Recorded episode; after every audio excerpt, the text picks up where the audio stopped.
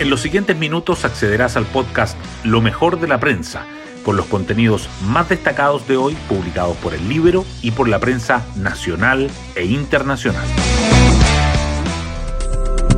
Muy buenos días, hoy es viernes 13 de octubre de 2023. Soy Matías Zamora y este es el podcast Lo mejor de la prensa producido por el libro. El segundo proceso constitucional ya va llegando a su fin. Durante todo el día de ayer, la comisión experta votó las observaciones que le hicieron al texto aprobado por el Consejo Constitucional. Entre las más emblemáticas, se mantuvo la protección de la vida de quien está por nacer y se eliminó la enmienda que exime del pago de contribuciones de la vivienda principal. Aún resta que el Consejo de luz verde estos cambios y eventualmente que se cree una comisión mixta cuando no tengan los votos necesarios. Hoy destacamos de la prensa. Comisión experta zanja cambios al borrador constitucional con apoyos cruzados entre derecha e izquierda. Propuestas de la oposición como regreso del Estado social al artículo primero fueron visadas con votos de C. Otras como inclusión del concepto de solidaridad en salud y seguridad social fueron rechazadas al no lograr respaldo oficialista. En tanto, la derecha apoyó mociones de la izquierda para suprimir normas sobre eliminación de contribuciones, objeción de conciencia y expulsión de migrantes. Cambios deberán ser visados por el Consejo Constitucional.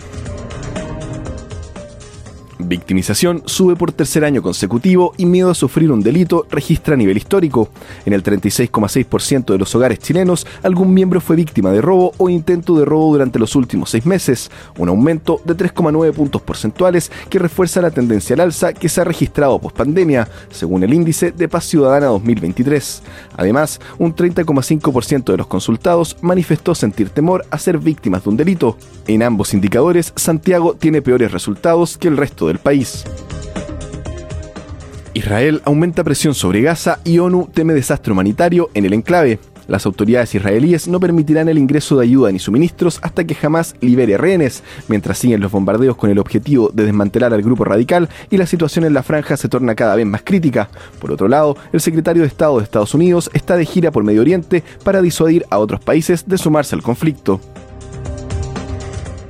Chile sale del letargo y logra primer triunfo rumbo al Mundial 2026. A La Roja le costó destrabar el partido en el Monumental, pero finalmente Diego Valdés al minuto 74 y Marcelino Núñez al 91 anotaron los goles para someter 2 a 0 a Perú. El próximo rival será Venezuela, que empató 1 a 1 en su visita a Brasil. Aparte, Argentina derrotó 1 a 0 a Paraguay, Ecuador ganó 2 a 1 en Bolivia y Uruguay igualó 2 a 2 en Colombia. Hoy en la portada del Libero, ministra Orellana y sus dos peticiones, la liberación de secuestrada chilena y el fin de los castigos colectivos por parte de Israel. Pasados cinco días desde el ataque indiscriminado de Hamas a Israel, en el que hubo mujeres y niñas entre los cientos de civiles que resultaron víctimas, la ministra de la Mujer, Antonia Orellana, exigió finalmente la liberación de Loren Garkovich, ciudadana chilena secuestrada por el grupo yihadista. La demora en reaccionar le ha no pocas críticas. La solicitud la hizo durante su intervención en la 65 reunión de la mesa directiva de la Conferencia Regional sobre la Mujer de la CEPAL, en la que aprovechó para solicitar una solución justa y duradera para Palestina.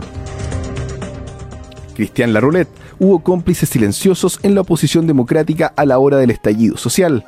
Era jefe de asesores del segundo piso en La Moneda cuando ocurrió el estallido del 18 de octubre de 2019. Ese día de protestas y violencia desbocada empezó el periodo más difícil de los ocho años en que estuvo con Sebastián Piñera en el poder